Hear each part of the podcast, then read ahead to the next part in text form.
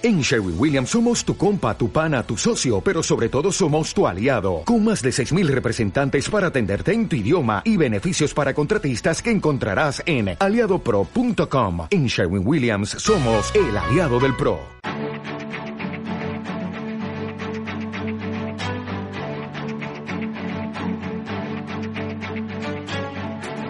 En Capital Intereconomía, el consultorio de bolsa.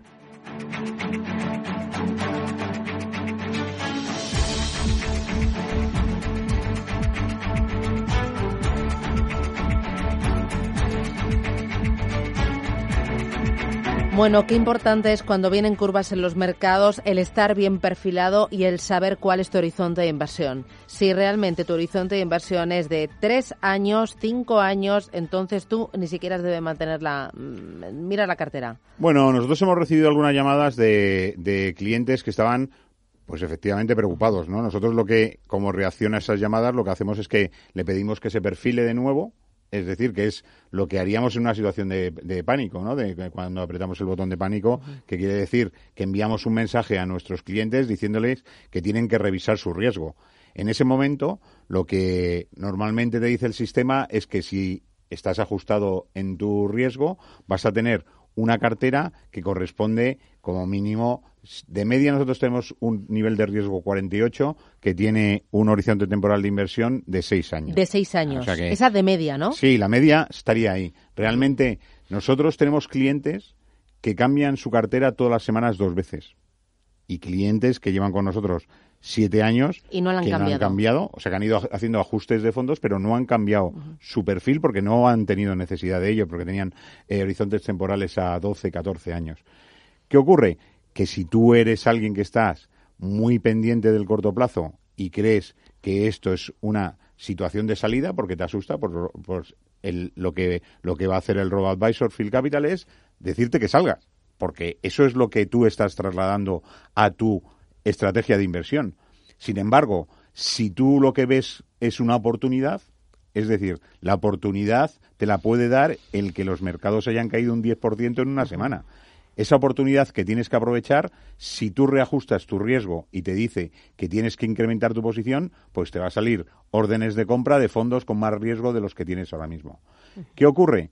Que todo esto y en particular Phil Capital se basa en las decisiones personales. Nuestras carteras son individuales. Hay gente que ante una situación como esta aprovecha para comprar y gente que se sale y no quiere saber nada hasta que deje aparecer las noticias eh, en las noticias el, el coronavirus. Entonces, como todo es personal, la, evolución también va, va a ser personal. Hay gente que le preocupa perder un 1% de su cartera y que son incapaces de ver una caída del valor de sus activos diaria porque se asustan y gente que ante eso, caídas del 15-20%, lo que ven es una oportunidad.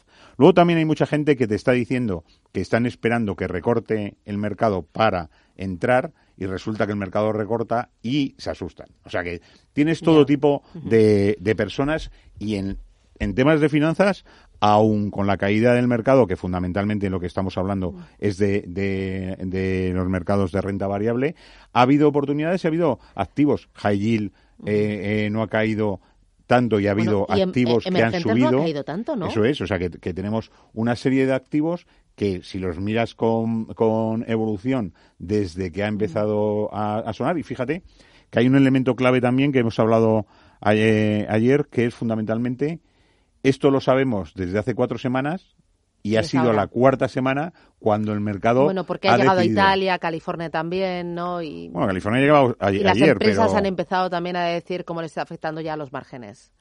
Bueno, pero lo que sí que hemos visto es que eso podías haberlo descontado y el mercado normalmente no descuenta hechos, sino a principios de febrero decíamos que el mercado era demasiado complaciente y que estaba obviando absolutamente todo y que las valoraciones estaban elevadas. bueno, de la complacencia en los mercados hablamos y todos ahora los días. es todo lo contrario, esto es un péndulo. Claro, porque al final la complacencia viene del lado mm. de tu interés por invertir, ¿no? Y, al y tienes muy claro que la situación a futuro descontará que esto se queda como una anécdota.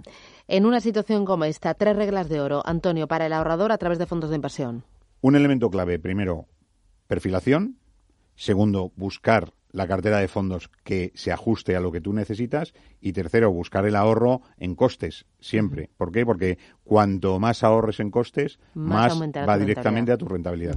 Antonio Bandafil Capital, gracias. Muchísimas gracias. Gracias. Roberto Moro, Apta Negocios, ¿qué tal? Muy buenos días. Hola, buenos días. Oye, mira, el IBEX 35 lo veo ahora con una caída del 3,79, 8.649 puntos. ¿Dónde ves el suelo, Roberto? Bueno, suelo a corto plazo en 8.400 y los mínimos de, del, eh, pues del impulso al que están prácticamente corrigiendo todos los índices a nivel mundial, que fueron eh, los eh, finales de diciembre de 2018, la zona de 8.300. Así que sí, 8.400, 8.300. Y este me parece el menor de los objetivos, caso de que efectivamente esto no sea una anécdota, como, eh, como acaba de decir Antonio, que yo no tengo ni idea de, si lo va a ser o no. Eh, pero si no lo es, este solamente es el primero de los objetivos, 8.400, 8.300, lo veremos sensiblemente por, eh, por debajo si esto no es una anécdota. Y hay cosas que empiezan a, eh, a ver, esto ya no es una corrección de corto plazo, lo comentábamos la semana pasada. Por debajo de determinados niveles, eh, los mercados eh, ya tendrían muy comprometido el escenario de medio plazo. Ya estamos metidos de lleno en eso, en el medio plazo. ahora falta saber si, si al final esto va a ser incluso de, largo plazo. Y no sé si el detonante es el coronavirus. a mí lo que me importa son los efectos que realmente está teniendo en el ánimo de los inversores y no solamente de los particulares. No olvidemos que caídas de este calado no las propiciamos eh, los inversores particulares, sino que también las manos fuertes. Lo que no sé es hasta qué punto obedece a especulación o simplemente al mismo pánico que ahora mismo están teniendo los inversores particulares, ¿no? Pero al fin y al cabo, si la bolsa se mueve en base a expectativas, eh, y, cuando hemos conocido la semana pasada o incluso en esta hemos conocido profit warning por parte de Apple y de Microsoft títulos directores donde los haya no solamente de sus respectivos índices sino a nivel mundial eh, pues cómo no te vas a, asustar claro ayer y solo ayer ¿eh? Alphabet cayó un 5,4% Amazon un 4,8% Apple un 6,5%, Cisco un 5%, Facebook, el que mejor lo hizo, un 3,8%, Intel un 6,4%, Microsoft un 7% y este era a largo plazo el más estable de todos. Tesla un 12,8%. Bueno, y esto es una auténtica barbaridad si tenemos en cuenta lo que han subido durante tiempo y tiempo, no. Así que yo no sé si el coronavirus va a tener los efectos devastadores que nos están eh, anunciando eh, o no. A mí lo que me importa. Y, y, no, hablo a efectos eh, sociales ni humanitarios, evidentemente, porque no he visto cosa más grosera a esos aspectos ni más miserable que la bolsa, ¿no? Baste recordar que el 11M, las bolsas, incluida la española que ya manda narices, subió o que el día del metro de las explosiones en el metro de Londres las bolsas subieron. Por eso digo que no hablo del aspecto humano. Ya. Eh, oye, me interesa, eh, Roberto, eh, ¿abrimos cortos ante este escenario si pensamos que el IBEX se va a deslizar hasta los 9.400? No, hasta los 8.400. Eso, 8.400, que se me van El problema es que cuando ha caído tantísimo en el corto plazo, porque en cinco jornadas prácticamente, o seis, ha caído todo un 12%, también, y por pura lógica, cada vez está más próximo un rebote que también eh, eh, teniendo constancia de, o sabiendo de qué calibre está siendo la caída eh, pues también el rebote va a ser muy considerable no en la con la volatilidad actual pues y ya a estos niveles pues casi lo mejor es estar siguiendo. Si es que el primer impacto de una caída del corte que puede llegar a ser este pues es, es, devastador no pero pensemos que eh, en octubre toda la caída de, finales de 2018, que duró tres meses, eh, de octubre a, diciembre, y que fue de un 20%, en la, la primera caída que se correspondía se correspondería a la que estamos teniendo fue de un 7%. Ojo, en esta ya llevamos 12 del tirón. Luego, como lo ha hecho del tirón, me parece probable que también asistamos a una onda B, un rebote muy eh, también importante, que nos hará dudar de si vuelve a significar una excelente ocasión de entrada para el largo plazo o si por contra, como yo opino en este momento, es solamente un rebote para continuar cayendo con más fuerza en forma de onda C. o, vaya usted a saber si en forma de onda 3 de una primera A, o sea, algo de locos. Así que ahora mismo jugar a divinos, pues una locura. Y ponernos cortos en este momento, yo creo que o lo habíamos hecho con anterioridad o ahora a lo mejor llegamos tarde. Bueno, 915331851. Invito a los oyentes a participar y a plantearnos sus dudas a través del teléfono o a través del WhatsApp 609224716. Doy paso enseguida a la primera, pero antes en el mercado americano, la situación de los índices, ¿cuál es? ¿Cómo lo ves?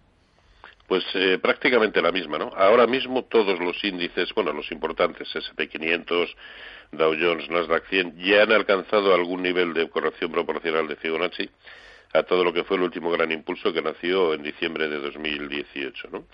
Eh, y lo han hecho del tirón, ahora mismo cayendo un 12,3% el SP500 desde entonces, desde que comenzó a caer, eh, está ahora justo en el 0,382, pero ha roto un soportazo en la zona de 3.025 y recordemos que ahora mismo los futuros vienen anticipando otra vez caídas casi de un 1%, ¿no? Eh, que se ha perdido la media móvil de 200 sesiones, en fin, todo sigue abundando en un escenario bajista. Que desde este nivel, que es el 0,382 de ese movimiento, eh, podemos empezar a ver un rebote consistente, sí, pero a mi entender eso, un rebote. Y por otro lado, me extraña mucho la evolución que está teniendo el Russell 2000. Hoy, en mínimos intradiarios, ha tocado ya el soportazo que a largo plazo presenta en la zona de 1450 y que está muy próximo no al 0,382, sino al 0,618% de Fibonacci precisamente del impulso de diciembre de 2018. Pero hay algo que me extraña muchísimo más y que no sé muy bien cómo interpretar y es em, es la evolución de aquellos activos que habitualmente sirven como refugio. El oro es que a corto plazo incluso está cediendo. De acuerdo que ha iniciado un, una senda alcista, pero que a corto plazo, a mi entender, incluso era cuando más, nivel, em, más señales alcistas tenía que estar propiciando y, sin embargo, a corto plazo incluso está, está correctivo. El dólar, todo lo contrario, eh, menudo subidón que se está metiendo el, el, euro contra, contra el dólar, ¿no? Eh, y por contra, quizá mm, quizá lo más incomprensible de todo, aunque esto es algo que ya lleva camino de perpetuarse en el tiempo. Gran parte del dinero que está huyendo de la bolsa, donde está yendo de nuevo a, la renta fija, al, bono tanto europeo como al tibón americano. en, eh, que en rentabilidades, rentabilidades negativas, sobre todo en Europa, por supuesto, pero parece ser que da igual. Esto es un, un sinsentido que vaya usted a saber por dónde sale. Eh, oye, me interesa, enseguida doy paso al primero, pero es que estoy viendo ahora mismo IAG cae un 9,38%. ¿Esto cómo, cómo lo interpretas? bueno, está en el sector más, eh, más sensible, ¿no? A, o uno de los más sensibles a todo lo que puede significar una globalización del coronavirus, ¿no? Al fin y al cabo, eh, si se empiezan a cancelar eventos, eh, todo aquello que suponga concentraciones eh, multitudinarias, pues por, por, pura lógica el sector puede ser de los más bueno y esto no es más que una muestra. Norwegian Airlines, por ejemplo, en cinco o seis jornadas lleva un guantazo de cerca de un 70%, o sea que mm. Sí, el, sector muy muy penalizado. ¿Y dónde va a parar? Ni idea, no tengo ni idea. Javier, ¿qué tal? Buenos días. Buenos días. Dígame. Pues mire, yo preguntaba a ver qué opina el analista de que me dé un precio para entrar en, en Enagas, que me parece que es un valor que tiene buena rentabilidad por dividendo y en caso de que vaya mal, pues, pues siempre tendremos una rentabilidad por dividendo. Nada más era esto. Muchas gracias. Muy bien, gracias. ¿Qué dices? Bueno, eh, yo cuando en cinco días todo cae un 12% la rentabilidad por dividendo, la verdad es que no, no le veo el sistema. Nunca se lo he visto, eh, eh, pero ahora pues muchísimo menos, ¿no? Un buen nivel para entrar, no lo sé, no, no, no, no veo ninguno. No, tú no entrarías ahora. Eh, yo no entraría en el lado comprador absolutamente en nada. este, pero vamos, en, eh, cuando digo en nada es en nada, ¿no?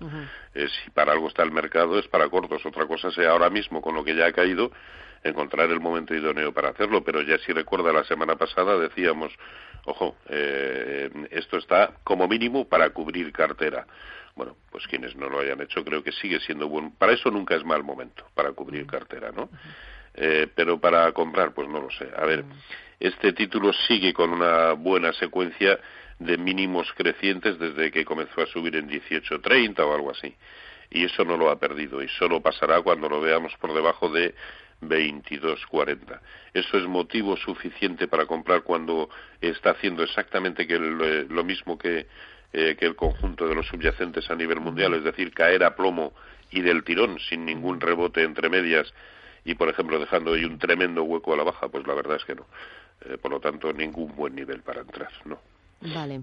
Eh, vamos con, eh, mira, me escriben eh, consulta a través del WhatsApp 609-224-716. Me preguntan por, a ver que lo lea bien, Bank Inter compradas a 6.20 y Melia Hoteles a 6.50. Eh, Bank Inter a 6.20 y Melia Hoteles a 6.50. A ver, Bank Inter, mm, a ver, eh, tiene un soporte, pero bueno, que otros muchísimos más importantes se los está pasando por el forro. Tiene un soporte relativamente importante en 5.40, está ahí, está ahí. Si este nivel no detiene el deterioro del precio, siguiente parada en los mínimos que vimos en, en, en, en el verano del año pasado, en la zona de 5, 503, 505. Eh, es más, yo creo que eh, tarde lo que tarde eh, es un nivel que por supuesto acabará alcanzando, ¿no? Eh, que entre medias eh, tiene a lo mejor vemos un rebote y un rebote importante. Pues sí, no, no, no digo que no, no, no, no sé si se va a producir. A ver, tengo bastante claro que vamos a tener un rebote, lo que no sé es eh, cuándo, es decir, eh, cuántos, cuanto más se prolongue esta caída que a mí, que, que para mí ya digo, es el golpetazo inicial, eh, pues más más profundo más va a ser también el, el rebote no que insisto nos hará dudar. Y, y yo también eh, dudaré. Esto es lo que opino ahora.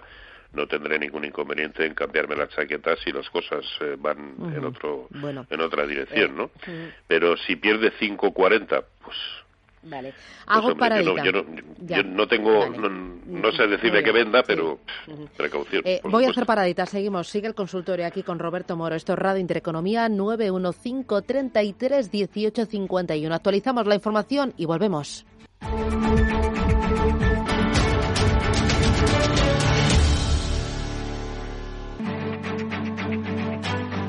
En Capital Intereconomía, el consultorio de bolsa.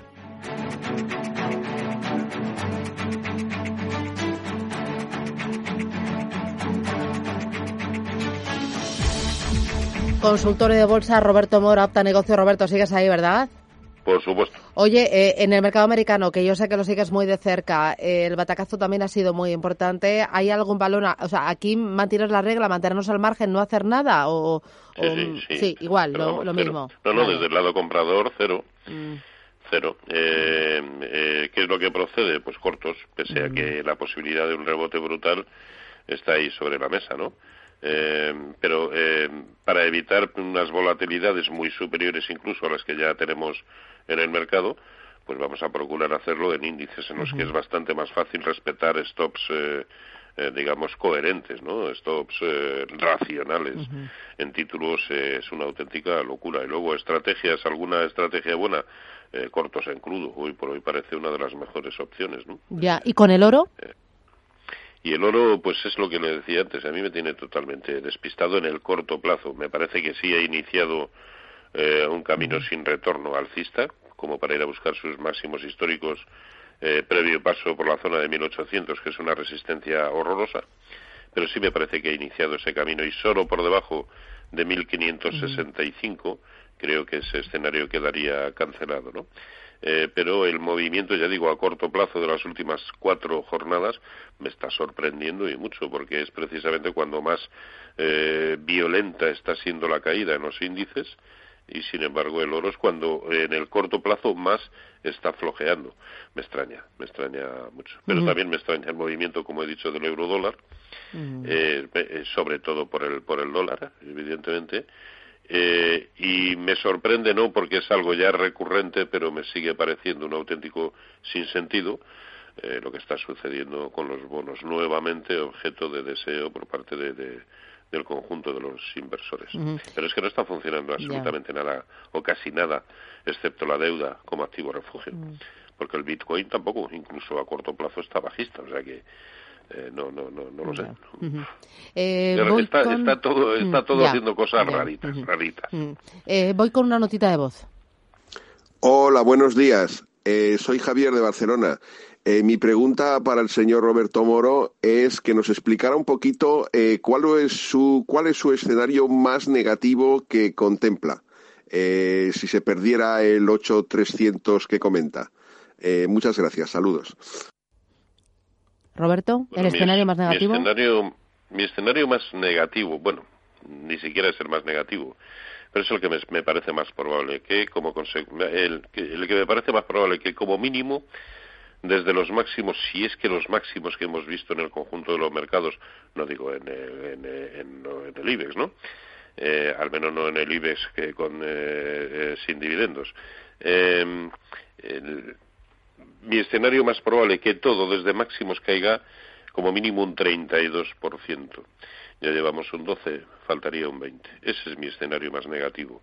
Por lo tanto, eh, en el caso del IBEX 35, ¿de qué nivel estaríamos hablando? Pues niveles incluso pelín por debajo de 7.500. Ese para mí sería un escenario negativo, sí. Probable, a mi entender, sí. Vale. Ahora, de la misma manera, igual la semana que viene y en función de lo que suceda, estoy posponiendo esto hasta dentro de un año o de dos. Vaya usted a saber. Esto es así. Voy con otra notita voz. Eh, buenos días, soy Juan. Don Roberto, cuando esto se dé la vuelta y empiece a rebotar, eh, para un rebote, ¿en qué son los valores mejor para invertir? Muchas gracias. Bueno, estamos pensando ya en el rebote. Cuando llega el rebote, ¿qué? Sí. O sea, ¿cómo lo detectamos? Eh, ¿Se puede, ¿Nos podemos anticipar ese rebote? A ver, eh, aquí caben, caben dos líneas de pensamiento, ¿no? Yo primero, eh, de la misma manera que la volatilidad actual eh, aconseja operar más en índices que, en acciones, pues esa, ese criterio creo que también es válido para cuando se produzca el rebote, ¿no? ahora, a lo mejor el 50% de lo que pensemos pillar en el rebote debemos dedicarlo a índices y, ¿por qué no?, también a, a títulos, porque muchos de ellos van a multiplicar por dos o por tres el movimiento de rebote de los índices, ¿no? ¿Cuál es? La banca podría ser uno de, uno de, ellos. Eh, las telecos podría ser eh, otro, porque es un sector especialísimamente eh, también castigado. pero también cabe la otra línea de pensamiento. El dinero que seguirá, aún después de lo que hemos vivido, seguirá siendo temeroso, pues a lo mejor vuelve a aflorar con fuerza o a fluir con fuerza nuevamente hacia todas aquellas utilities que en el corto plazo también han sido castigadas como las demás, tipo Iberdrola, eh, Naturgy, Endesa, E.ON, RVE, Enel, este tipo de títulos. Bueno, mm. Eh, creo que ahí hay un buen ramillete para, para actuar, pero al menos el 50% para aprovechar el rebote yo lo haría en índices.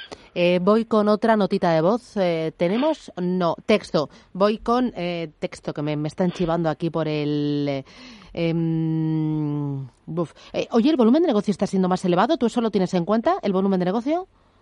Em, a ver, lo miro y cuando digo lo miro quiero decir que si detecto aumento de volumen importante en niveles importantes que suponen, por ejemplo, el inicio de una tendencia, eh, me añaden seguridad a la hora de operar. Pero si hay otras herramientas del análisis técnico que me llevan a pensar que se inicia algo importante, el hecho de que no haya un volumen importante a mí no me impide eh, operar. Vale. Eh, mira, ya tengo aquí, dice, mi nombre es Eduardo, quería preguntar al analista si ve bien una entrada en IAG y en Repsol y cuál podría ser buen precio de entrada. están pensando en aprovechar la caída, tú dices que no, ¿no? No, no, no. Eh, a ver, en su momento, claro, eh, pero como mínimo es que jugar a divinos, es decir, ¿dónde se va a detener esto? Aunque esto solo sea el primer golpetazo, pues es que ni, ni, idea. Hoy por hoy, vamos a ver, eh, si nuestra única misión es tratar de detectar la tendencia correcta, ¿no? Ahora que está identificada, ahora es cuando eh, pensamos en actuar en contra. Eh, y, claro, el argumento de que ya, pero es que esto no puede caer más a corto plazo, es imposible. Bueno, pues eh, eh, cuántas ruinas se han construido en base a, ese, a esa reflexión, ¿no? Eh, así que, pues, pues no lo sé. Pero es que además precisamente me habla de dos títulos cuyo aspecto de medio y largo plazo es nefasto, ¿no? Lo siguiente. o sea, para salir corriendo, ¿no? Por lo tanto, claro, IAG, pues un, un título que está en un sector demasiado sensible a todo lo que está precisamente provocando esto, si es que lo que lo está provocando es la propagación del coronavirus, ¿eh? que no lo tengo muy claro. Eh, pero en el fondo no, no, es más que una parte, una, una parte de la psicosis que se ha instalado en el mercado. ¿Real o ficticia? No, no lo sé. Y el otro, Repsol. Repsol, mm, la semana que pasada, recuerda, decíamos, ojo, como pierda los 12 euros, es un clarísimo título para cortos. Bueno, pues ya van 2 euros por debajo, ya está en 10. Es decir, ha caído un 16%. Y eso da pie a pensar, sobre todo cuando la evolución previsible a corto plazo aún del precio del crudo sigue siendo a la baja, da pie a pensar que Repsol tenga necesariamente que rebotar. En absoluto. Eh, Ana Rivero, Santander en Europa, ¿qué tal? Buenos días. Hola, ¿qué tal? Eh, Ana, em, las claves eh, para, bueno, eh, ¿cómo lo estás viendo? Mira, yo estoy un poquito pues, enfadada, vamos a decir, ¿no? Porque eh, la verdad es que si recordamos la semana pasada teníamos máximos. Estábamos en máximos hace una semana y el coronavirus ya estaba. ¿Qué ha pasado entonces? Pues eh, ha pasado que, se ha juntado el hambre con las ganas de comer y que el mercado ha buscado excusa. Para mí esto es el típico movimiento bajista de pánico que ya pues eh, llueve sobre mojado el mercado le ha pillado muy inestable y bueno pues estás eh, pagando entre comillas el buen momento del año pasado que ha sido excelente y el buen momento de inicio de año. Y en cuanto ha habido pues, eh, algo que ha eh, detonado la inestabilidad pues ahí que se ha apuntado todo el mundo y estamos viendo movimientos claramente extremos que no quiere decir que no vayan a durar pero que son extremos es clarísimo. Em, o sea tú no descartas que veamos todavía más caídas aunque sí que crees que el mercado está sobrereaccionando Está sobrereaccionando claramente, pero cuando se producen las caídas por motivos que son eh, ajenos completamente a, Es que ni siquiera es el coronavirus, es que el coronavirus es la excusa. es, es, claramente el, el, momento en el que la gente ha decidido ponerse en modo riesgo, en modo aversión al riesgo y, y pues un poco movimiento masivo, ¿no? Pues yo me salgo antes de que se salgan los demás o me quiero salir si todo el mundo se sale, esto lo hemos visto muchas veces y es bastante eh, pues, eh, pues es frustrante un poco, ¿no? Porque no estamos viendo, por ejemplo, eh, tenemos el mercado de futuros de la Fed descontando ya una bajada para marzo y tres en el año. Y luego tenemos el mercado de viviendas en máximos en Estados Unidos. Mm. es, es, incongruente completamente lo que está lo que está pasando, ¿no? Pero bueno, el mercado está forzando esta esta situación y por eso yo creo que es eh, muy poco prudente mm. pensar que esto va a tener un rebote corto rápidamente y que se va a acabar. Yo creo que no. Yo creo que está, que está muy inestable el mercado. Mm, eh, supongo que en las próximas jornadas estar muy pendiente de lo que vayan diciendo las compañías de cómo les puede afectar esto del coronavirus a sus márgenes, a sus cuentas en el primer trimestre, incluso en el primero y segundo de este año. Sí, bueno, el efecto del coronavirus eh, claramente va a ser negativo, está claro, pero no es un efecto, o no va a ser, o no se prevé que sea un efecto que te descarrile el crecimiento económico. Lo que sí puede ser peor es que dure mucho estas caídas de mercado y que se fuerce un poco a tocar tipos o a hacer movimientos de política monetaria que no corresponden con, el, con la situación de, eh, de las economías. Entonces, esto es ya cuestión de cuánto dure, porque no es, no es lógico, lo que está ocurriendo no es lógico. Entonces, eh, ¿Vamos a estar escuchando resultados empresariales? Sí, pero ahora mismo importarían muy poco, a no ser que fueran eh, cosas concretas en compañías concretas, como por ejemplo una compañía de cruceros de la tercera edad que ha, que ha caído un 24% esta semana. Pues es lógico, ¿no? Porque está como en el epicentro de las malas noticias. Pero quitando cosas puntuales de compañías, pues si es que no hay, eh, por fundamentales, no hay nada que te esté justificando esta caída. Es puro pánico inversor y, movimiento de masa, claramente. Y luego que saltan los stop loss, lógicamente. O sea, cuando tienes caídas como estas, pues eh, lógicamente es, difícil eh, quedarte fuera y, resistir, ¿no? Em, la semana que viene, ¿algún dato macro importante? ¿Esperar algo de los bancos centrales? ¿Quizás algún mensaje?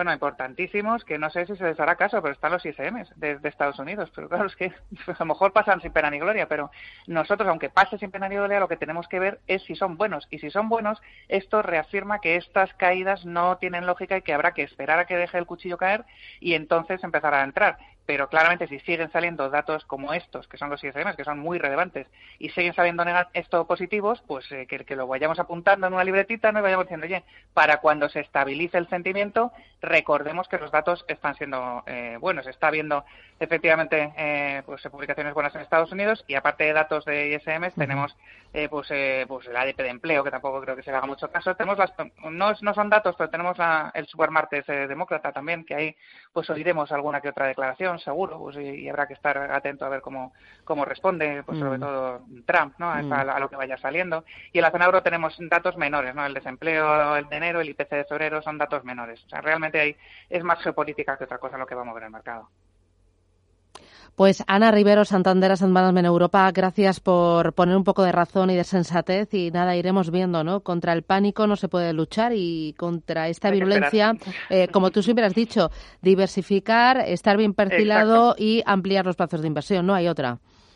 Exacto, es que más fíjate, lo de diversificar ahora mismo es, es clave. ¿Quién iba a tener bonos largos eh, de, como activo eh, más claro que comprar este año? Nadie. Pero si lo tienes en una cartera diversificada, pues son los que te están ayudando a paliar y a minorar estas caídas. O sea que la diversificación sí o sí es lo que hay que mantener como estrategia. Muy bien. Pues Ana Rivero, gracias. Que tengas buen fin de semana. Hasta pronto. Gracias a ti, Susana. Hasta luego. Bueno, eh, Roberto, em, no sé, la situación es complicada, ¿no?